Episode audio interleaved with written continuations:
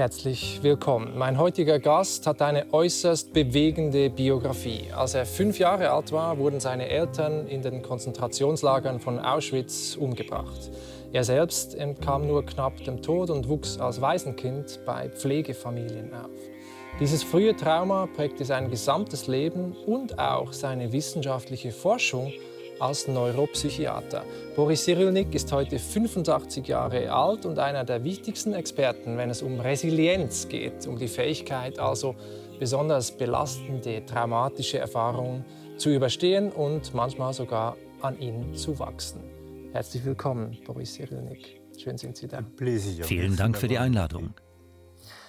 Ja, in Ihrem sehr berührenden autobiografischen Buch Rette dich, das Leben ruft, äh, das vor zehn Jahren erschienen ist, äh, schreiben Sie gleich am Anfang, dass Sie nicht nur einmal geboren worden sind, sondern gleich zweimal. Wie muss ich das verstehen?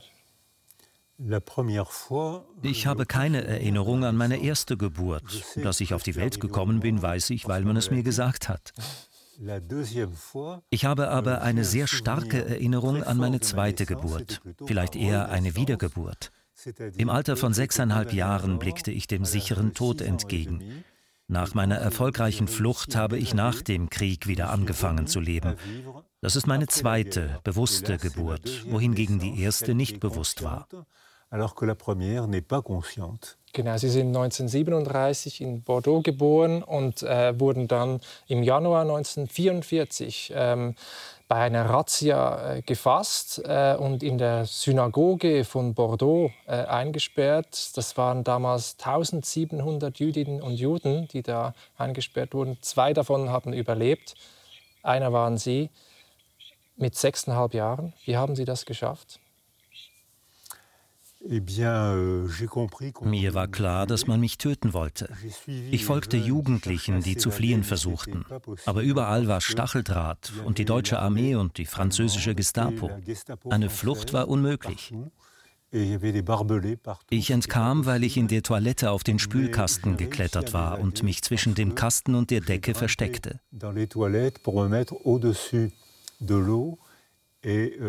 Keinem Soldaten und keinem Franzosen von der Gestapo kam es in den Sinn, den Kopf zu heben.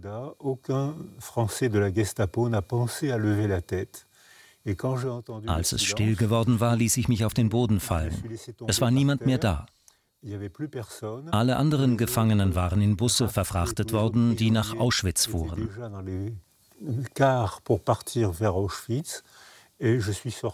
Draußen winkte mir eine Krankenschwester zu. Sie sah, dass ich ganz allein war. Auf ihr Zeichen lief ich zu ihr hin. Ich stieg in einen Krankenwagen ein, eigentlich ein Lieferwagen, in dem eine Frau im Sterben lag. Ich kroch unter ihren Körper. und am Ende gab es zwei Überlebende die verletzte Frau, die nicht gestorben ist, und ich, der unter ihrem Körper versteckt war. Wie viel haben Sie damals verstanden als Sechsjähriger von dieser Situation? Waren das bewusste Entscheidungen oder ist man da, agiert man wie im Autopilot in so einer Situation? Mit sechs oder sieben Jahren erfasst man die Bedeutung des Begriffs Tod, ein Wort aus der Erwachsenenwelt. Ein jüngeres Kind sieht im Tod eine ferne Reise auf einer Wolke, von der man nach langer Zeit zurückkehren wird. Aber im Alter von sechs oder sieben Jahren versteht man, dass es für immer ist und nichts dagegen ankommt. Ich war sechseinhalb Jahre alt und für mich bedeutete das Wort Tod ohne Wiederkehr. Euh, hm. Heute sind Sie einer der wichtigsten äh, Forscher in der Resilienz, haben das, das Konzept auch sehr populär gemacht, waren lange Zeit Professor in Toulon, Neurologe, Psychiater, Verhaltensforscher haben Bücher geschrieben zu den Themen Trauma, Resilienz, aber auch Erinnerung, zum Glauben zum Beispiel. Auch die Politik beraten, habe ich gelesen. Überlegen Sie sich manchmal, wie Ihr Leben wohl verlaufen wäre, ohne dieses kindliche Trauma. Das Trauma hat meinem Leben eine bestimmte Richtung gegeben, aber das gilt für alle, die Traumatisches erlebt haben. Manche finden nicht mehr ins Leben zurück, bleiben in der Vergangenheit gefangen und denken nur an den Schrecken. Sie leiden unter einem psychotraumatischen Syndrom. Oder aber, und das ist die Definition von Resilienz, man findet wieder ins Leben zurück. Doch das Leben, das in uns zurückkehrt, wird nie mehr so sein wie früher. Es ist notwendigerweise ein anderes Leben. Das Erlebte hinterlässt Spuren in Körper und Gehirn. Wir haben Zeit unseres Lebens eine Erinnerungsspur. Mein ganzes Leben bin ich derjenige, der dem Tod entkommen ist. Das ist Teil meiner Identität. Ich bin derjenige, der in der französischen Armee, in der Resistance und in den Todeslagern von Auschwitz seine gesamte Familie verloren hat. Das ist Teil meiner Persönlichkeit. Et ça, ça fait partie. Das heißt, Sie waren wirklich ganz alleine, Sie sprechen es an. Also Ihr Vater kommt ursprünglich aus der Ukraine, Ihre Mutter aus Polen. Beide flüchteten dann vor dem Antisemitismus nach Frankreich, wo sie geboren wurden. Und äh, beide wurden dann nach Auschwitz deportiert. Ihr Vater war in der französischen Armee zunächst und äh, auch Ihre Mutter hatte sie dann, musste sie dann weggeben an eine staatliche Fürsorgestelle. Ähm, und zwei Tage später wurde sie selbst auch äh, abgeholt und sie mussten sich dann verstecken, äh, waren bei, bei der Tante und bei Pflegefamilien und so weiter äh, unterwegs. Und dieses, dieses Leben, dieses Schweigen, man darf nicht sagen, sie haben auch einen anderen Namen dann äh, annehmen müssen. Jean Laborde, glaube ich, war das. Ähm, und sie, muss, sie, mussten immer schweigen, sie mussten sich verstecken. Wie, wie ist das? Als fünfjähriges Kind stelle ich mir das sehr, sehr schwierig vor. Wie haben Sie das erlebt? Mir war während des Kriegs bewusst, dass ich aufgrund meines Namens zum Tod verurteilt war. Man sagte mir, wenn du deinen Namen nennst, wirst du sterben. Alle, die dich lieben, werden wegen dir sterben. Es war sehr schwer zu ertragen, dass mein Name alle Menschen, die mich liebten, zum Tod verurteilte. Und zum Namen Laborde. Ich habe vor nicht allzu langer Zeit erfahren, dass Jean Laborde der schlimmste französische Kollaborateur in der Region Bordeaux war, und dahinter versteckte ich mich. Der Friede bedeutet allerdings nicht das Ende der Probleme. Krieg ist ein Problem, aber mit dem Frieden kommen andere Probleme. Ich wurde mit dem Frieden zum Waisenkind. Um zu überleben, hatte ich zugestimmt, mich hinter dem Namen Jean Laborde zu verstecken. Aber als der Friede zurückkehrte, wollte ich meinen angestammten Namen wieder annehmen. Ich wollte meine Eltern nicht verraten und über meinen Namen die Zugehörigkeit zu meiner Familie unterstreichen. Das wurde dadurch erschwert, dass viele mich anders nannten, insbesondere die US-Amerikaner, die in Frankreich als unsere Befreier galten, was zum Teil ja auch stimmte. Sie wollten mich Bob nennen, aber das wollte ich nicht. Ich bestand auf dem Namen, den mir meine Eltern gegeben hatten, um mich in die Familie einzureihen. Und der, der Grund, warum man sie töten wollte, war ja, weil sie Jude sind. Ähm, was hat dieses Wort damals für Sie bedeutet? Rein gar nichts. Das Wort hatte keine Bedeutung. Ich wusste nicht einmal, dass ich Jude war. Ich erfuhr es in der Nacht meiner Verhaftung, als Madame Farge, die ihr Leben riskiert und mich bei sich versteckt hatte, dem französischen Gestapo-Offizier sagte, wenn Sie ihn leben lassen, sagen wir ihm niemals, dass er ein Jude ist.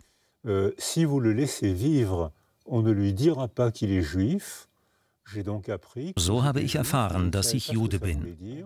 Ich wusste nicht, was das bedeutet. Mir wurde klar, dass dieses Wort ein Todesurteil in sich trug, aber nicht warum. Ich war schuldig an einem Verbrechen, das ich begangen hatte, ohne mir dessen bewusst zu sein. Dieses Verbrechen erlegte mir eine große Schuld auf, die als eine moralische Triebkraft wirkt. Im Moment, in dem ich mich schuldig fühle, kann ich mir nicht mehr alles erlauben. Dès l'instant où je me sens coupable, je ne peux pas tout me permettre. Deshalb habe ich mich mit dem Konzept der Resilienz auseinandergesetzt.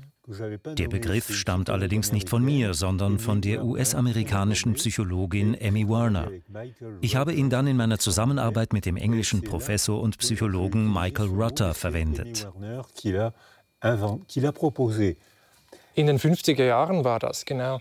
Lassen Sie uns noch ein bisschen, bevor wir über die Resilienz sprechen, ein Wort, das ja heute in aller Munde ist und ein großes Ziel auch und viel Forschung betrieben wird, ähm, über das Trauma sprechen, weil das hängt da ganz eng zusammen. Und wie ein Gedächtnis funktioniert, ein sogenanntes Traumagedächtnis. Also sie mussten dann ja mit diesen Erinnerungen leben und äh, mit diesen Splittern von Bildern, die einfach wiederkommen. Wie funktioniert so ein Traumagedächtnis? Ein gesundes Gedächtnis entwickelt sich weiter. Jedes Erleben führt zu einer Erinnerung, an eine Begegnung, an ein Gespräch, welche ins Gedächtnis einfließt. So entwickelt sich das gesunde Gedächtnis über Veränderung. Patienten sagen dann, jetzt geht es mir besser. Ich sehe die Dinge nicht mehr so wie früher. Worte helfen, die Welt zu sehen. Parce que les mots aident à voir le monde. Das Traumagedächtnis ist das Gegenteil davon. Hier ist die Erinnerung eingefroren. Man denkt nur an das Unglück und sieht einzig das Bild des Schreckens, die Verhaftung, den drohenden Tod, mein Dasein als Weise. Das Psychotrauma ist erstarrt. Man bleibt in der Vergangenheit gefangen. Also es ist wie so eine Schockstarre auch des, des Gehirns, dass sich diese Bilder nicht mehr verändern und man keine Kontrolle hat über diese Bilder. Sie kommen einfach auf einen zu. Sie sind ja auch Neurologe, Sie kennen das Gehirn sehr, sehr gut. Können Sie vielleicht mal an diesem Plastikgehirn uns zeigen, welche Regionen denn äh, betroffen sind oder auch ge gelähmt sind? Sie werden wahrscheinlich viele Fehler hier sehen, dass es nicht genau ist, aber vielleicht können Sie mal ein bisschen erläutern. Das sind die Kameras, ja. Ein Trauma führt zu starken Emotionen, die in bildgebenden Verfahren als blau oder grau aufscheinen. Informationen werden dann vom Gehirn nicht mehr verarbeitet. Eine unterstützende Beziehung hilft, Angst abzubauen. Das Gehirn beginnt wieder zu arbeiten. Allein bleibt man in der Vergangenheit verhaftet. Das Gehirn funktioniert nicht mehr und alles färbt sich blau, wenn das Leben wieder einsetzt. Dauert das Alleinsein zu lange, verkümmert das limbische System, die Schaltstelle für die Verarbeitung von Erinnerungen und Emotionen. Ohne Stimulation schrumpfen die Synapsen, welche die Verbindung zwischen den Neuronen herstellen.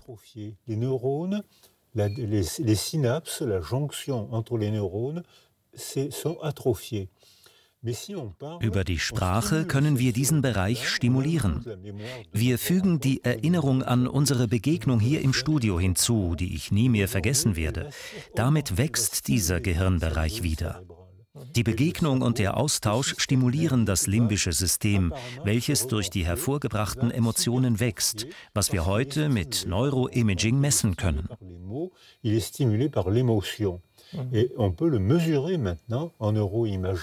Mhm. Vielen Dank. Also was mich überrascht hat beim Lesen Ihrer Bücher war auch zu sehen, dass das, das Trauma oder die Schwierigkeit oder die Resilienz, das beginnt eigentlich erst nach dieser schwierigen Situation. Im Krieg, da funktioniert man. Und danach muss man mit diesen Erinnerungen irgendwie leben äh, können. Sie selbst haben ja ukrainische Wurzeln und derzeit der Krieg, der seit gut einem Jahr äh, tobt in der Ukraine und durch den Angriff äh, Russlands, das sind ja Hunderttausende, Millionen von Menschen, die jetzt traumatisiert äh, sind. Was, was, was heißt das? Wie sieht die, die Zukunft dieser Menschen, dieses Landes aus, aus Ihrer Sicht?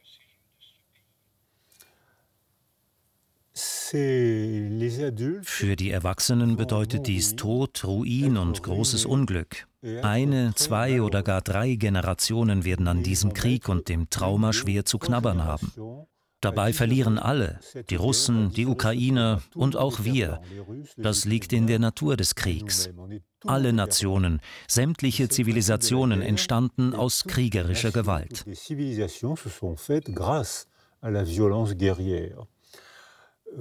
Kinder hingegen befinden sich noch in der Entwicklung. Insbesondere die synaptischen Verschaltungen in ihrem Gehirn entwickeln sich unter dem Druck der Umgebung sehr, sehr schnell. In einem friedlichen Land haben Kinder im Alter von zehn Monaten vertrauensvolle Bindungen aufgebaut. Natürlich sind sie der Sprache noch nicht mächtig, aber sie besitzen Selbstvertrauen, können Blickkontakt halten und mit einem Lächeln antworten und auf Erwachsene eingehen, das Löffelchen anbieten oder etwas brabbeln. In einem friedlichen Umfeld beginnen sie Beziehungen aufzubauen, sich zu sozialisieren. 30 Prozent der Kinder, also fast ein Drittel, haben in diesem Alter wegen eines Unglücks in der Familie, aufgrund von Armut oder sozialer Unsicherheit, diese Bindungserfahrung nicht gemacht. Sie haben einen entsprechend schwierigen Start ins Leben. 30 des enfants démarrent difficilement dans la vie. Herrscht in einem Land Krieg, schaffen nur 30 bis 40 Prozent der Kinder eine sichere Bindung. Bei 25 bis 30 Prozent der Kinder ist die Bindungsfähigkeit krankhaft gestört. 30 oder 40 Prozent der Kinder entwickeln psychische Schwierigkeiten.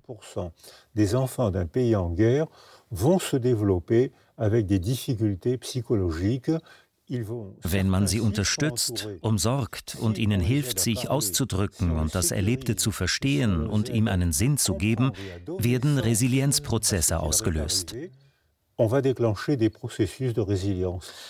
Jetzt haben Sie schon zwei, drei wichtige Komponenten, Resilienzfaktoren genannt, nämlich die Beziehung, die Bindung, äh, das Bindungsverhalten, aber auch die Sprache. Darüber werden wir gleich noch reden. Und interessant ist ja, dass Sie die Sprache dann lange verloren haben nach dieser Zeit, nach dem Krieg, nach dem Trauma. Sie konnten wie nicht, die, sie schreiben, die Worte waren wie eingefroren.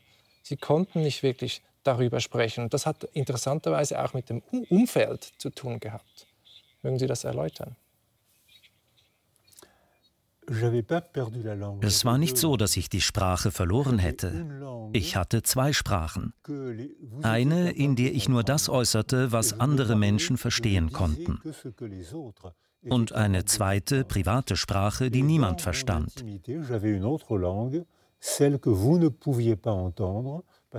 Nach dem Krieg wollten die Franzosen nichts mehr von dem Thema hören und sich wieder dem Leben zuwenden. Das ist durchaus verständlich. In fast allen Ländern existieren ähnliche kulturelle Verdrängungsmechanismen.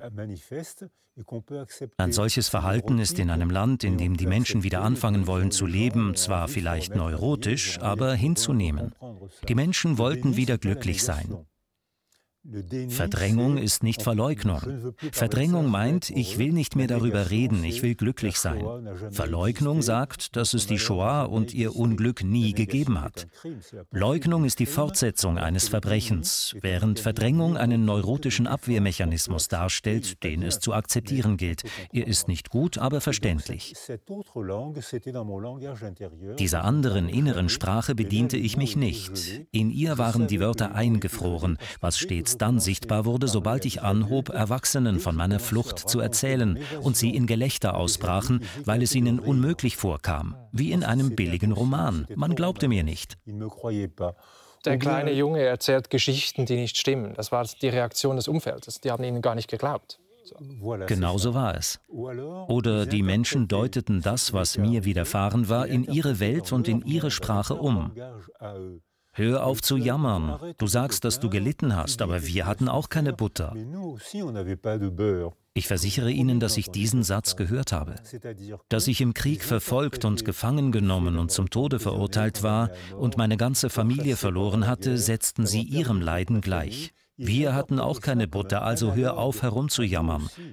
So brachten sie mich zum Schweigen. Sie waren es, die meine Worte einfrieren ließen. Es dauerte 40 Jahre, bis meine private Erzählung und die kulturelle Erzählung nicht mehr aufeinanderprallten. Verantwortlich dafür waren Künstler und Philosophen wie Claude Lanzmann und Hannah Arendt, die mit ihren Filmen und Texten und den vielen psychologischen Essays auf die Kultur eingewirkt haben. Nun konnte ich sprechen, 40 Jahre später. 40 ans après. Wahnsinn. Erst so 1983, also mit 46 Jahren, gingen Sie dann auch an die Öffentlichkeit mit dieser Geschichte. Unglaublich lange gedauert. Davor war das wirklich in Ihrer im geheimsten Inneren, in einer Krypta, in einer inneren Krypta, schreiben Sie im Buch. Ein wunderschönes äh, Bild, also ein, ein Raum in der Kirche, wo auch die Reliquien äh, drin, drin sind. Und Sie haben gesagt, Frankreich hatte sehr spät die, die, den ganzen Zweiten Weltkrieg aufgearbeitet und auch sehr schlecht, lange verklärt. Man hat immer gesagt, halb Frankreich war in der Resistance äh, und so weiter. Und da, dabei war irgendwie das halbe Land ähm, von dem Vichy-Regime äh, regiert, also nationalistisch-faschistische Politik. Ähm, und Sie haben es gesagt, dass Ihnen die Kunst auch geholfen hat, also Filme, Bücher und so weiter. Und das ganze Klima dann aufgetaut ist, dieses Tabu gebrochen wurde, diese Verdrängung, konnten Sie auch erst so spät darüber sprechen. Und Sie haben dann dieses Buch hier ähm, erst äh, mit 75 Jahren, also wirklich vor, vor gut zehn Jahren äh, geschrieben. Wie war denn das? Sie gingen auch noch, noch mal in die Synagoge von Bordeaux glaube ich, äh, nach 50 Jahren dann. Wie war das denn, diese Erfahrungen, diese Erlebnisse nochmal im Detail versuchen, sich zu erinnern und aufzuschreiben? Was hat das mit Ihnen gemacht? Nach Bordeaux zu gehen war mir unmöglich. Es hätte mich an den Krieg und an den Tod erinnert. 40 Jahre später aber wurde ich in jene Synagoge eingeladen, in der ich von deutschen Soldaten und der französischen Gestapo unter Waffengewalt hinter Stacheldraht eingesperrt war. Dann die Schüsse und die ganze Brutalität, der Krieg und der Tod. Die Angst stieg in mir hoch. In meiner Erinnerung verließ ich auf meiner Flucht die Synagoge und es war niemand mehr da. Die Krankenschwester Madame Descoubès, man muss die Namen dieser Personen unbedingt nennen, bedeutete mir, unter die sterbende Frau zu kriechen. In meiner Erinnerung stürzte ich eine Treppe hinunter, wie im Film Panzerkreuzer Potjomkin. Haben Sie den Film gesehen? Das müssen Sie erläutern, ja. Da gibt es diese riesige lange Treppe und den Kinderwagen mit dem Baby, der immer schneller die Treppe hinunterrollt und man begreift, dass das Baby sterben wird. In meiner Erinnerung rannte ich diese Treppe hinunter, um zur Krankenschwester zu gelangen, die mir ein Zeichen gegeben hatte courais dans les escaliers pour rejoindre l'infirmière qui m'avait fait signe. Aber als ich an der Synagoge ankam, sah ich, dass es beim Ausgang lediglich zwei oder drei moosbewachsene Stufen gab. Die Realität stimmte überhaupt nicht mit meiner Erinnerung überein. Und doch versichere ich Ihnen, dass ich es ehrlich meinte. Ich hielt meine Erinnerung für die Wahrheit.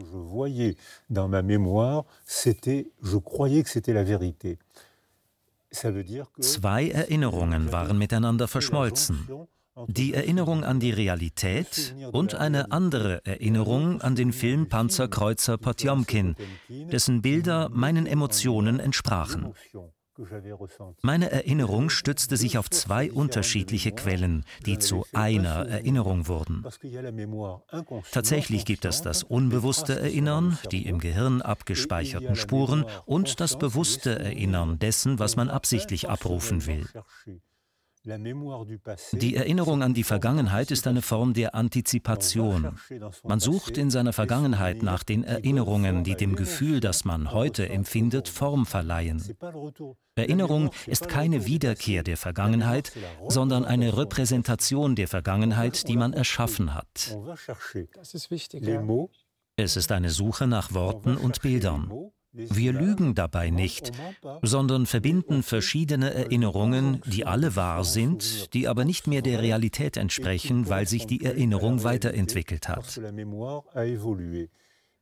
Die Kultur gab mir das Wort zurück, dank den Künstlern und Philosophen wie Hannah Arendt. Werden wir noch über sie sprechen, die berühmte deutsch-jüdische Philosophin, genau. Man muss über sie sprechen. Ja, unbedingt, ja. Euh, es waren Philosophen und Künstler, die über den Genozid sprachen. André euh, Schwarzbach gewann einen wichtigen Literaturpreis mit einem Roman über den Tod von sechs Millionen Juden unter unfassbaren Umständen als unschuldige und unbewaffnete Opfer der Technologie. incroyables. La technologie Sie starben durch die Technologie des Gases, des Transportwesens und der Verwaltung.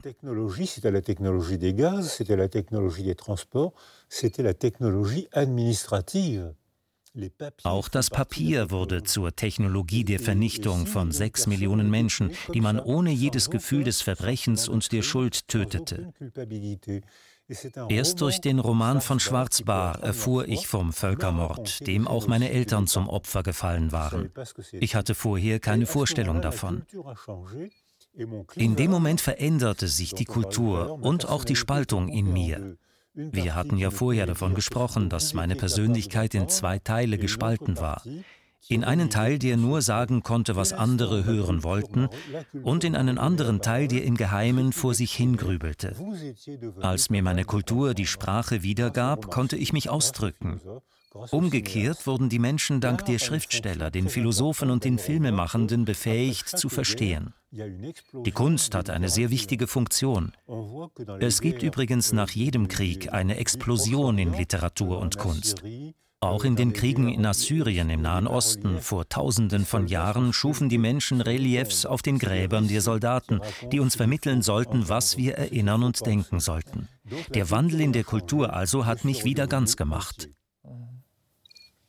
Lassen Sie uns jetzt über diese, dieses Konzept der Resilienz sprechen, über das Sie so viel geschrieben und geforscht haben, das derzeit in aller Munde ist. Der Begriff kommt ja ursprünglich aus der Materialkunde, also so, dass ein Gegenstand so eine bestimmte Elastizität hat, also wie ein Schwamm zum Beispiel, wenn man Druck ausübt oder ihn zu Boden wirft, dann stellt er die ursprüngliche Form wieder her. Das wird dann auch übertragen über diese seelische Widerstandskraft, also wie man mit traumatischen, belastenden Situationen umgehen kann und sich danach wieder entwickeln äh, kann. Was würden Sie denn sagen, so aus der Forschung, was kann man derzeit sagen, wovon hängt das ab? Was sind die wichtigsten drei, vier Faktoren für diese seelische Widerstandskraft, für diese Resilienz? Eh Nun, Sie haben die Widersprüchlichkeit der Definition von Resilienzmaterialien deutlich hervorgehoben und den Begriff Widerstand verwendet. Widerstand ist Konfrontation. Das gehört nicht zur Resilienz. In der Metallurgie hat der Begriff der Resilienz eine Bedeutung, die nicht der unseren entspricht. Die beste und poetischste Definition von Resilienz ist die der Bauern, wonach ein Boden resilient ist, wenn nach einer Überschwemmung oder einem Brand eine andere Fauna und eine andere Flora wieder auftaucht. Es wird nicht dieselbe sein. Okay. Das Leben kehrt zurück, aber nicht so, wie es vorher war, wohingegen die Metallurgen davon sprechen, das Metall werde wieder so sein wie früher. Resilienz heißt nicht, es wird wieder so wie früher. Das ist interessant, aber es, es kann etwas Neues, anderes entstehen, sagen Sie, das ist wichtig. Genau, es findet eine Metamorphose statt. Wenn man sprechen lernt und unterstützt wird, wenn man jemanden hat, der einem das Wort erteilt, im Sprechen liegt ja immer auch das Mitteilen. Wenn uns also jemand das Wort erteilt und wir in ein Gespräch gehen, dann setzt dies einen Resilienzprozess in Gang. Wir verändern dabei aber nicht die Realität an sich, sondern unsere Darstellung der Realität. Das heißt, die Umstände des Dramas, der Tragödie, die uns widerfahren ist. Das Bild des resilienten Bodens der Bauern entspricht unserem Wissensstand. Man muss den Boden bereiten, und auch bei uns Menschen sind die frühkindlichen Erfahrungen in den ersten tausend Tagen entscheidend. Unser Präsident Emmanuel Macron hat mich gebeten, eine Kommission zu den ersten tausend Tagen unseres Lebens zu leiten. Hier erwerben die Kinder wichtige Schutzfaktoren. In den 300 Tagen im Bauch der Mutter, den 300 Tagen umgeben von einer Familie und den 300 Tagen der Sprachontogenese, das heißt dem allmählichen Aufbau der Sprache unter dem Druck der Umgebung. Verlaufen diese ersten 1000 Tage gut, haben 70 Prozent der Kinder in allen Kulturen und zu Friedenszeiten bestimmte Schutzfaktoren erworben. Wenn ihnen Unheil widerfährt, leiden sie, aber dank des erworbenen Selbstwertgefühls und ihrer Fähigkeit zu sprechen, können sie bei ihren Bezugspersonen nach Hilfe suchen und so mit großer Wahrscheinlichkeit einen Resilienzprozess in Gang setzen. Wenn man sie aber allein gelassen hat, wenn sie Vulnerabilitätsfaktoren erworben haben, werden sie das Unheil nicht überwinden. Ihre Widerstandskraft ist dann aufgrund des schlechten Starts ins Leben und ihrer Verletzlichkeit schwach. Das heißt, der Anfang des Lebens ist ganz wichtig, die ersten tausend äh, Tage. Ähm, das Bindungsverhalten, auch die Sprache, die Sicherheit, die Geborgenheit, die man mitbekommt. Und wichtig ist auch so etwas wie, wie Optimismus, habe ich gelesen, oder die Selbstwirksamkeit nennt man das in der Psychologie. Eine Kontrollüberzeugung, die Idee, dass man selbst auch die Dinge noch verändern, gestalten kann, den Dingen einen Sinn geben kann. So, ähm, und für Sie, wenn ich Sie richtig verstanden habe, haben Sie gesagt, für Sie war auch die Fantasie wichtig. Also vielleicht so die Flucht in Fantasiewelten, dieses Tagträumen und so weiter, weil man da die Dinge noch beweglich halten kann und sich eine Geschichte, eine erträgliche Geschichte irgendwie äh, vergegenwärtigen kann. So ist es. Wenn man den Menschen nach einem Trauma Geborgenheit gibt und ihnen hilft zu verstehen, was mit ihnen passiert ist, verändert sich die Art und Weise, wie sie die Realität empfinden.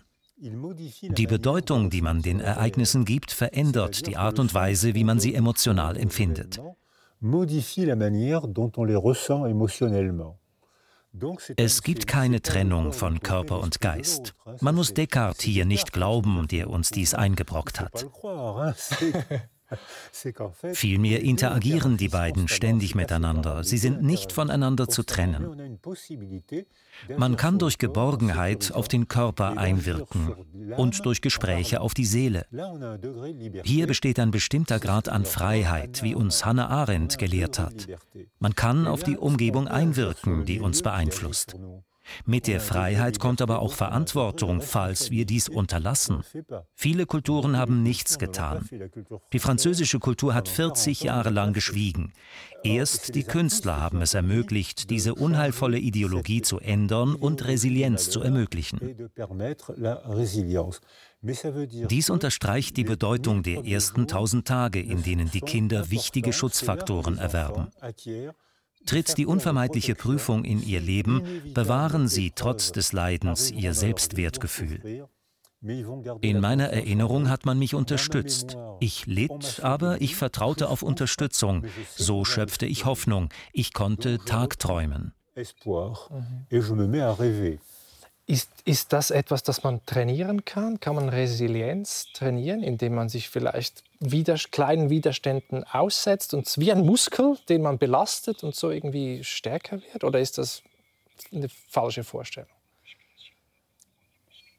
Eh das Gehirn ist entwicklungsfähig, man kann es trainieren. In meinem Team arbeite ich zusammen mit Neuromusikologen. Mhm. Im Neuroimaging sieht man den Bereich der Finger, hier ungefähr im Gyrus praecentralis. Hier ist der Bereich des Munds, hier des Beins und hier der Finger, der bei einem Pianisten stark vergrößert ist. Er ist dick wie ein Muskel. Wenn man beim Sprechen das Gedächtnis aufruft, trainiert man das limbische System, das seinerseits wächst. Sprechen ist also eine Handlung, welche das Gehirn stimuliert. Okay. Also indem wir sprechen, trainieren wir diese, diesen Bereich des Gehirns wie einen Muskel.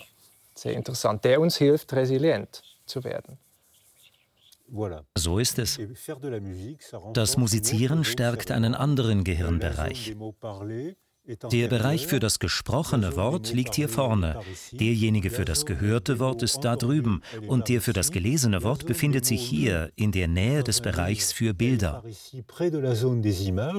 Der Bereich für Worte, die sich zu einer Erzählung zusammenfügen, befindet sich in der Nähe des präfrontalen Kortex, der sich rot färbt, wenn die feuernden Neuronen im Sprechen Energie verbrauchen und Wärme abgeben.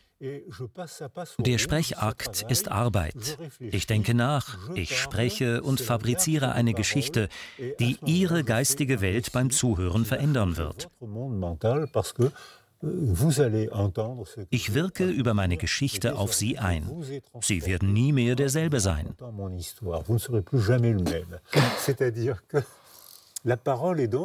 Eingebettet in eine Struktur ist Sprechen also ein intermentaler Akt. Vorausgesetzt, das Subjekt ist nie ganz auf sich gestellt. Denn wenn ein Subjekt im Stich gelassen wird, gibt es praktisch keine Möglichkeit der Resilienz. Das ist interessant und das erinnert mich auch an den Philosophen Hans Blumenberg, der gesagt hat, wir brauchen Erzählungen, wir brauchen Mythen gegen den Absolutismus der Wirklichkeit und sozusagen mit der Fantasie auch dagegen zu arbeiten. Und Sie haben ja nicht nur über die Sprache und das Gedächtnis nachgedacht, sondern auch über den Glauben, über Religion, über Spiritualität. Und Sie sagen auch das, auch der Glaube, die Spiritualität ist, kann ein Resilienzfaktor sein, wenn ich Sie richtig verstehe. La religion Religion ist kulturell bedingt, etwa durch den Ort, an dem man geboren wird. Wenn Sie heute in Ägypten auf die Welt kommen, sind Sie mit großer Wahrscheinlichkeit eher Muslim als Buddhist. Religion hat einen Zweck, sie ist wichtig, aber sie hängt von der jeweiligen Kultur ab. Spiritualität dagegen gehört zum Menschsein. Wir Menschen sind die einzigen Lebewesen, die ein Gehirn haben, das in der Lage ist, Informationen vollständig zu dekontextualisieren. Tiere leben in der Welt, die sie umgibt. Ihre Informationen sind sinnlicher Natur und kontextbezogen. Können nicht abstrahieren, sind sehr unmittelbar mit der Wahrnehmung beschäftigt, mit Bedürfnissen und so. Mhm.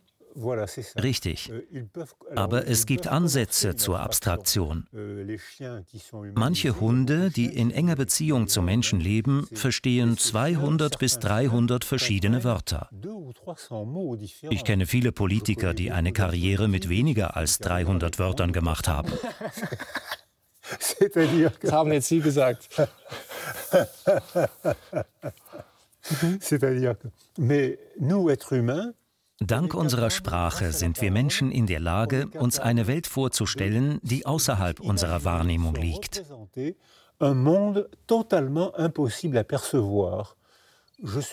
Umgeben von Bergen kann ich mir eine Welt jenseits dieser Berge denken. Mais je sais qu'il y a un autre monde de l'autre côté de la montagne. Oder ich weiß, dass es nach dem Tod eine andere Welt gibt. Die Ägypter sahen im Tod einfach einen Übergang von einem Leben in ein anderes. Auch heute denken viele Menschen in vielen Kulturen und Religionen, dass der Tod nur einen Übergang darstellt und man nach dem Tod woanders weiterlebt. Tiere können das nicht. Ihr Gehirn verarbeitet Informationen aus dem Kontext heraus. Wir hingegen sind in der Lage, Wörter und Geschichten zu fabrizieren machen und uns etwas vorzustellen, das völlig außerhalb unserer Wahrnehmung liegt. Gott, die Liebe. Jetzt sind wir beim, beim Glauben, genau. Mhm. mhm. Also auch das hängt mit Sprache zusammen, mit der Abstraktionsfähigkeit. Jetzt würde mich noch eine, ein Punkt interessieren. Also wenn wir darüber nachdenken, dass Resilienz derzeit so einen Hype erlebt und ähm, wir das so wichtig finden, auch gesellschaftliche Resilienz und so weiter, wird immer wieder gefordert, dass wir das stärken auch. Ähm, da gibt es auch eine Kritik daran, die sagt, das ist ein sehr neoliberales Konzept, eine Idee eigentlich, dass wir jetzt uns wappnen und stärken müssen, was mich nicht umbringt, macht mich stärker, Friedrich Nietzsche. Und wir psychologisieren das, aber wir entpolitisieren das auch. Wir sagen, es ist keine Ursachenbekämpfung hm, gegen Krieg, gegen Ausbeutung, gegen Ungerechtigkeit, Diskriminierung, sondern wir müssen es ertragen, wir müssen stärker werden. Was sagen Sie denn zu dieser Kritik? Lange Zeit brach ich in schallendes Gelächter aus, wenn ich diese Kritik hörte. Ich war gerade aus Rumänien zurückgekehrt, wo ich verlassene Kinder gesehen hatte, die keine Bezugspersonen hatten. Ihre einzige Alterität war ihr Körper. Weil sie kein Gegenüber hatten, konnten sie nicht sprechen lernen. Auf sich allein gestellt, kratzten sie sich und zeigten ein selbstverletzendes Verhalten, indem sie mit dem Kopf gegen die Wand schlugen. Und als ich zurück aus Rumänien diese Kritik hörte, dachte ich mir, das ist ein dummes und skandalöses Beispiel für Liberalismus. C'est scandaleux, c'est stupide. Et j'ai fini par découvrir d'où venait. Ich fand schließlich heraus, dass diese Überlegungen tatsächlich von zwei US-amerikanischen Forschern kamen. Bei der Flut in New Orleans stieg der Mississippi an und ertränkte alle Menschen, die in seiner Nähe wohnten. In dem Kontext wurden Studien gemacht, um Psychotraumata zu erheben. Diese Arbeit kam zum Schluss, dass die Schwarzen sehr viel stärker darunter litten als die Weißen und diese folglich resilienter und entsprechend von besserer Qualität als Schwarze wären. Das ist eine infame und rassistische Argumentation, der ein methodischer Anfängerfehler zugrunde liegt. Wobei ich glaube, dass dieser Fehler absichtlich gemacht wurde. Es gab nur eine einzige Variable. In der Tat hatten Schwarze mehr Psychotraumata als Weiße, weil die Schwarzen ärmer waren und daher in der Nähe des Mississippi wohnten. Die reicheren und gebildeteren Weißen hatten höher gelegene Häuser. Dass sie weniger traumatisiert waren als die Schwarzen, lag nicht daran, dass sie von besserer Qualität waren, sondern daran, dass die Gesellschaft es ihnen ermöglichte, mehr Geld zu verdienen und Häuser in luftiger Höhe zu kaufen. Die Studie, die ich schließlich fand, war also eine schändliche Arbeit. Euh, euh, An dem Punkt hörte ich auf zu lachen. Hier besteht die Absicht, ein Konzept ideologisch zu vereinnahmen.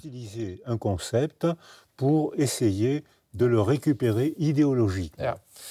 Das ist gleich das Stichwort Ideologie. Ähm, das ist nämlich auch das Thema Ihres neuesten Buches, das vor kurzem auf Deutsch äh, erschienen ist. Da geht es um totalitäre Systeme, wie die auch entstehen ähm, können, um Mitläufertum, um Konformismus, also zum Beispiel auch Nationalsozialismus, Stalinismus und so weiter. Haben Sie eine Antwort gefunden, warum äh, einige Menschen mehr zum Mitläufertum und zu Fanatismus neigen als andere. Weil intellektuelle Unterwerfung ein hervorragendes Beruhigungsmittel ist. Ich muss mir nicht die Mühe machen, nachzudenken. Mein Chef sagt mir, was ich glauben und sagen soll. Alle totalitären Sprachen verfahren nach dieser Methode. Und alle Diktatoren, auch Hitler und Stalin, wurden angebetet, weil es bequem ist Auch da beziehe ich mich auf Hannah Arendt und das Konzept der bequemen Knechtschaft, das sie im Buch Innere Freiheit beschreibt. Innere Freiheit erfordert ein Abstandnehmen. Du erzählst mir etwas, das mich interessiert. Ich trete einen Schritt zurück, befrage einen anderen, lese ein anderes Buch, reise. Ich nehme mir eine Auszeit, um zu urteilen, um nachzudenken. Wenn ich mit dir übereinstimme, werden wir Freunde. Wenn ich nicht zustimme, müssen wir argumentieren und es kann zum Streit kommen. Im Gegensatz zur Unterwerfung unter eine kollektive Erzählung ist innere Freiheit emotional kostspielig. Wenn Sie nur Freunde haben wollen, hören Sie auf zu denken. Leiern Sie herunter, was andere sagen, und Sie werden nur Freunde haben. Wenn es dir widerfahren sollte, dass du nachdenkst, riskierst du, deine Freunde zu verlieren. Das ist auch Hannah Arendt passiert, als sie sagte, dass Eichmann kein Monster war, sondern ein kleiner Mann. Sie hat geliebte Menschen verloren, die sie dafür gehasst haben. Gehasst wurde sie auch von jenen Juden, die einfache Erklärungen brauchten, angesichts der Tatsache, dass Eichmann Hunderttausende von Menschen mit einem Kugelschreiber ermordet hatte. Er verurteilte Menschen zum Tode, die er nie gesehen hatte, ein Regime der totalen Unterwerfung. Das ist ganz wichtig, auch wieder diese Abstraktion oder diese Entfremdung. Es ist nur mit einem Stift, er macht ein Kreuz und es sterben Tausende und Millionen von von, von Menschen. Ähm, und Hannah Arendt, die Sie schon mehrfach zitiert haben, hat auch darüber geschrieben, über diesen Eichmann-Prozess, auch der, die Formel geprägt der Banalität des Bösen, äh, die man sehr gut äh, kennt, hat über Totalitarismus äh, geforscht. Und diese innere Freiheit, mit der Sie sie zitieren, die ist interessant, weil sie ist ja auch unangenehm, äh, weil man kann die Freunde verlieren hm, wenn man sozusagen wagt, eine andere Meinung zu haben hm, und auch Kritik zu geben.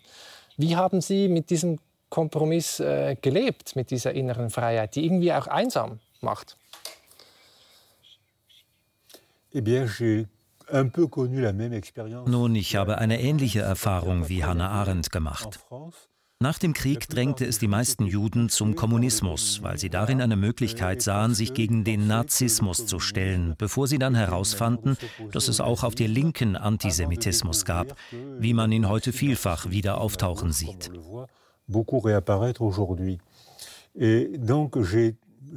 So begann ich meine politische Karriere im Alter von 14 Jahren in der kommunistischen Jugend. Mit 16 schickte man mich nach Rumänien. Was ich dort sah, entsprach nicht ganz dem Bild vom Paradies, von dem man mir erzählt hatte. Es war eine großzügige und gefährliche Utopie. Et quand j'étais en Roumanie, ich hatte ein Adressbuch von meinem Onkel, der mit 18 Jahren in die Immigrantenbewegung des kommunistischen Widerstands in Frankreich eingetreten war. Viele Rumänen waren nach Frankreich gekommen, um dort gegen den Nationalsozialismus zu kämpfen. Als ich diesen Adressen in Rumänien nachging, waren die Bewohner alle in psychiatrischen Kliniken. Seltsam, dass sie alle verrückt geworden sein sollen.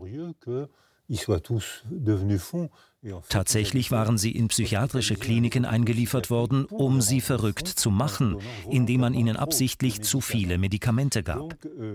Zu Hause berichtete ich meinen kommunistischen Freunden von der Diskrepanz zwischen dem, was sie mir erzählt hatten und was ich geglaubt hatte, und dem, was ich sah. Ganz ohne Feindseligkeit sagte ich ihnen, erklärt mir das. Sie sagten mir, wenn du nicht so glaubst wie wir, dann hast du bei uns nichts mehr zu suchen. Meine politische Karriere endete also nach zwei Jahren im Alter von 16 Jahren und ich verlor alle meine Freunde. Meine Erfahrung war nicht so schlimm wie die von Hannah Arendt, aber vergleichbar. Ja, Sie haben sich auch sozusagen verloren in eine Ideologie, in eine Utopie, wie Sie sagen, und dann die Realität entdeckt und dann entdeckt, dass das nur ein, Sie schreiben sogar ein logisches Delirium, also man konstruiert sich eine, eine Welt, die klar ist, die rein ist, die konsistent ist, aber die hat nichts mit der Realität zu tun. Was schützt uns denn davor, uns zu verlieren in so einer Ideologie, die aufgeht, aber die irgendwie an der Realität vorbeigeht? Nun, es gibt religiöse logische Delirien und es gibt weltliche logische Delirien. Es gibt sogar wirtschaftliche und selbst wissenschaftliche logische Delirien. Lysenko, ein Freund Stalins, war Pflanzenbiologe und ließ alle Biologen, die seine Theorie über die Seele der Pflanzen nicht teilten, verhaften und deportieren.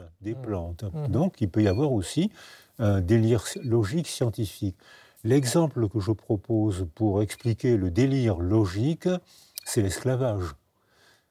Um das logische Delirium zu erklären, lohnt sich ein Blick auf die Sklaverei. Ich habe Dokumente gesehen, in denen stand, dass man die Sklaverei beibehalten sollte, damit der Zuckerpreis nicht steigen würde. Was logisch, aber absolut verrückt, wahnhaft und von der fühlbaren Realität abgekoppelt ist. C'est absolument fou, c'est délirant, couper la réalité sensible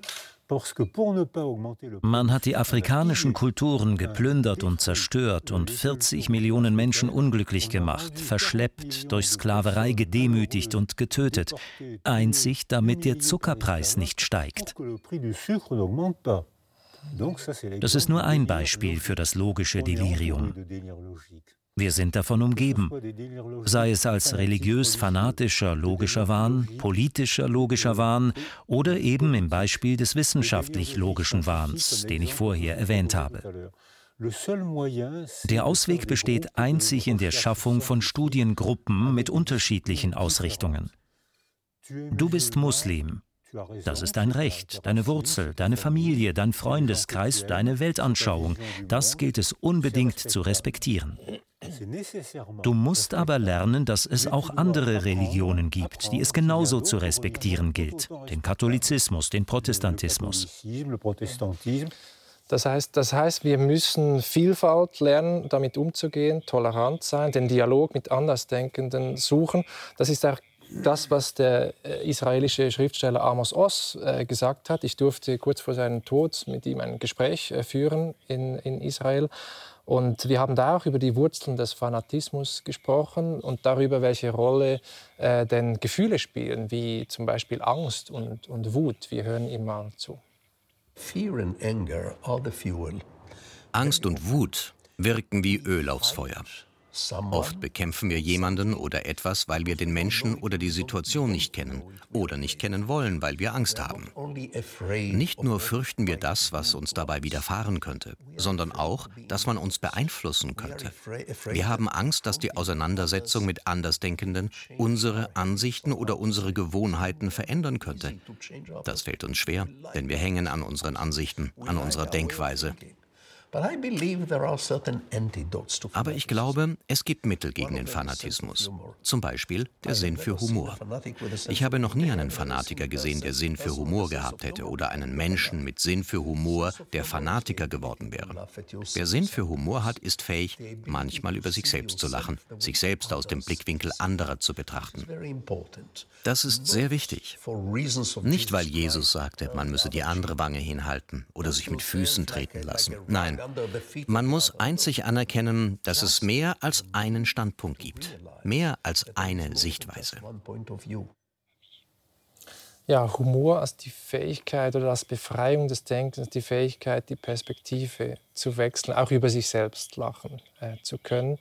Sie haben genickt, als Sie ihm zugehört haben. Unbedingt. Humor, Ihr Freund und Kollege Nietzsche sagte, Humor ist die Höflichkeit der Verzweifelten. Das ist sehr schön gesagt. Ich leide, aber ich will dein Mitleid nicht. Also trete ich einen Schritt zurück, bringe dich zum Lächeln und verwandle so den Schrecken dessen, was mir passiert ist. Auf diese Weise kann ich mich dir mitteilen, aber ohne dir zu nahe zu treten, ohne dass du dich unwohl fühlst. Ich sage es dir, du lächelst und wir können darüber sprechen. Wenn ich dir meinen Ärger aufdrängte, würde dich das radikalisieren.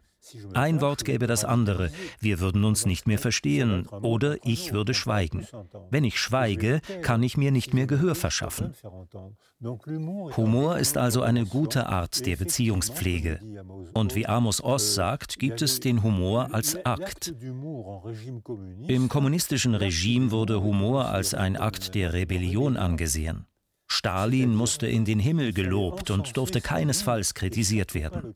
Über ihn zu lachen wäre Blasphemie gewesen, undenkbar über Gott zu lachen. Die jüdische Religion ist meines Wissens die einzige, die Gott neckt, während die anderen Religionen darauf bestehen, dass es nur eine einzige Wahrheit gibt. Das ist tragisch. Man scherzt nicht über Gott, das wäre Blasphemie, und darauf steht der Tod. Was machen Sie persönlich in Situationen, wo Ihnen das Lachen vergeht, wo Sie nicht fähig sind zu dieser Leichtigkeit, vielleicht auch zu diesem Lachen? Wenn mich die Kraft zum Lachen verlässt, bin ich nahe an einem psychischen Trauma. Ich bin überfordert und meine Abwehrmechanismen werden überwältigt. Ich habe nicht einmal mehr die Kraft, meine Emotionen durch Humor, durch Worte, durch die Beziehung zu kontrollieren. Das ist ein sehr schlechtes Zeichen. Es ist ein Zeichen, dass ich untergehe. Mhm. Mhm. Es ist interessant, ich habe bei Ihnen gelesen, dass die nach einem Trauma sind die ersten zwei Tage, glaube ich, ganz entscheidend. Also die erste Zeit, wenn man jetzt äh, nach einem Erdbeben oder nach irgendetwas Schrecklichem, das passiert ist, dass man dann sozusagen die Psychologinnen und Psychologen versuchen, gleich danach was äh, zu machen und, und zu helfen. Ähm, warum ist denn diese, diese, dieser Moment nach dem Trauma, nach der schwierigen Situation so entscheidend? Darauf gibt es eine klare Antwort. Wer nach einem Trauma allein ist, hat keine Möglichkeit der Resilienz. Man ist allein mit dem erfahrenen Schrecken und denkt an nichts anderes. In einem ersten Schritt reicht die Präsenz einer anderen Person, die emotionale Unterstützung bietet, die auch präverbaler Natur sein kann, etwa in Form einer Tasse Kaffee oder der bloßen Anwesenheit. Ich bin nicht allein. Ich habe zwar nicht die Kraft zu sprechen, aber ich bin bei dir und wenn ich mich beruhigt habe, kann ich sprechen. Es besteht bereits eine Beziehung und ich kann auf dein Verständnis zählen. Zur Spracharbeit. Manche möchten, dass sofort interveniert wird. Andere schlagen vor, dass zuerst ein Gefühl der Geborgenheit geschaffen wird, bevor die Spracharbeit beginnt. Wenn man die Leute zu früh zum Reden bringt, kann das den Schreckensmechanismus verstärken und das Leiden vergrößern. Man darf sie nicht zwingen, zu früh darüber zu sprechen, sondern man muss ihnen durch die, die Präsenz das Gefühl geben, in Sicherheit zu sein und man ist für sie da. So ist es.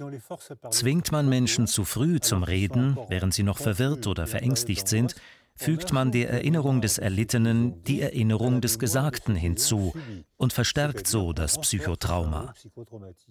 Nicht alle reagieren gleich auf Traumata. Es gibt Menschen, die den Horror durchstehen, ohne traumatisiert zu werden, und andere, die wegen des Todes einer kleinen Katze traumatisiert sind. Aber oft sind die Dinge auch komplizierter. Wer nach dem Tod der Katze traumatisiert ist, hat vielleicht jahrelang außerordentlichen Mut bewiesen, und der Tod der Katze war dann der Tropfen zu viel. Ich habe eine Weile einen Feuerwehrmann begleitet, der in Frankreich unglaubliche Stärke bewiesen hat und im Libanon körperlich und auch moralisch schwierige Momente gemeistert hat. Er geht nach Sarajevo und sieht dort Kinder, die barfuß auf dem Eis spielen, was sie jeden Winter tun. Das ist plötzlich unerträglich für ihn und er bricht in Tränen aus. Der starke Mann hat viele Dinge erlebt, gegen die er sich wappnen musste, aber damit konnte er nicht mehr umgehen. Ich glaube also, dass es zunächst wichtig ist, Unterstützung zu bieten. Verbal, wenn die Person es wünscht, oder präverbal, was auch reicht. Wenn sich die Menschen beruhigt haben, beginnt die Spracharbeit. Wir müssen dir dabei helfen, zu verstehen, was dir passiert ist. Denn das Verstehen verändert die Art und Weise, wie man die Realität empfindet. Herr Cyrilnik, wir sind schon fast am Ende des Gesprächs, zum Glück noch nicht ganz. Ich habe noch ein Bild gefunden von Ihnen, als Sie ungefähr sechs Jahre alt sind. Wir schauen uns das mal an, ein Foto. Ähm, wenn Sie diesen Jungen sehen von, von damals und Sie könnten in der Zeit zurückreisen. Ähm, was würden Sie ihm sagen wollen oder mitgeben möchten? Sie sehen, dass ich mich nicht verändert habe. Nein, überhaupt nicht. Als wäre es gestern gewesen. Aber es stimmt, es stimmt. Ich würde dem Kind sagen, wenn du das Glück gehabt hast, vor der Sprache Schutzfaktoren erworben zu haben, darfst du auch im Leiden hoffen. Du wirst daran arbeiten und nachdenken müssen, aber du kannst wieder ins Leben zurückfinden. Auch wenn du Pech hattest und Vulnerabilitätsfaktoren erworben hast, ist dies immer noch möglich. Es erfordert aber noch mehr Arbeit. Du wirst Menschen finden müssen, die dir helfen und sich um dich kümmern. Im ersten Fall ist Resilienz einfach. Diese Menschen finden schnell wieder ins Leben zurück. Im zweiten Fall ist Resilienz möglich, aber man muss mehr daran arbeiten. Es ist kein linearer Weg. Descartes hat uns gelehrt, Fakten zu analysieren und in Ursache und Wirkung zu denken. Das gilt unter Laborbedingungen und für einen wissenschaftlichen Ansatz, nicht aber in einem klinischen Setting. Menschen in meiner Klinik sitzen mit ihrem Körper, ihrem Gehirn, ihrer Geschichte, ihrer Religion, ihrer Familie und mit ihren Verletzungen vor mir. Als Praktiker brauche ich Wissen aus verschiedenen Bereichen, das auf der ganzen psychologischen und sozialen Breite gründet. Deshalb umfassen meine Forschungsgruppen immer Leute aus verschiedenen Disziplinen. Ach, da wieder die Vielfalt, ja, ganz wichtig. Vielleicht noch eine letzte Frage. Damals mit sechseinhalb Jahren äh, wurde Ihnen klar, dass man Sie töten wollte. Sie mussten über den Tod nachdenken. Heute sind Sie 85 äh, Jahre alt. Ist der Tod etwas, worüber Sie nachdenken oder haben Sie sich die, Ihre Gedanken dazu schon, schon gemacht? Er macht mich jünger. Ich werde in drei Monaten 86 Jahre alt. Ja, das stimmt. Also ja, natürlich denke ich über den Tod nach. Statistisch gesehen ist er immer wahrscheinlicher. Er wird immer mehr zur Realität. Natürlich denke ich darüber nach. Und was, und was denken Sie? Es hält mich nicht vom Leben ab. Solange ich lebe, bin ich nicht tot. Solange ich lebe, mache ich Pläne, versuche zu verstehen, suche Begegnungen und hoffe, dass ich, solange ich noch nicht tot bin, Freude am Leben, also am Suchen und am Verstehen habe. Das nehme ich sehr gerne als Schlusswort. Vielen herzlichen Dank für dieses schöne Gespräch, Boris Cyrulnik. Ich bin es, der Ihnen für die Einladung dankt. Das ist das schönste Interview, das ich je geführt habe.